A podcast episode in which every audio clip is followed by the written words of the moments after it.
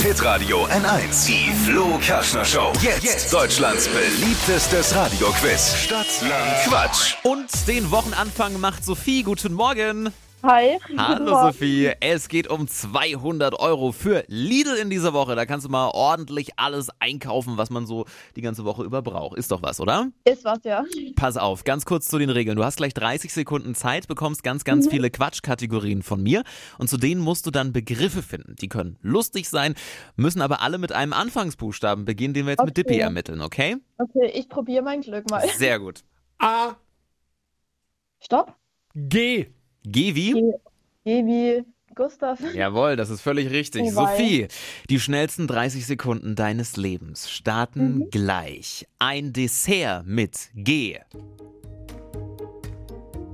Äh, Guacamole, Eine Pflanze. Gänseblümchen, Etwas Leichtes. die, äh, ein Glas, Typisch fränkisch. weiter, Kleidungsmarke. Gucci, Ein Fabelwesen. weiter, Am Computer. weiter. Etwas, das Eier legt. Möp. Zeit vorbei.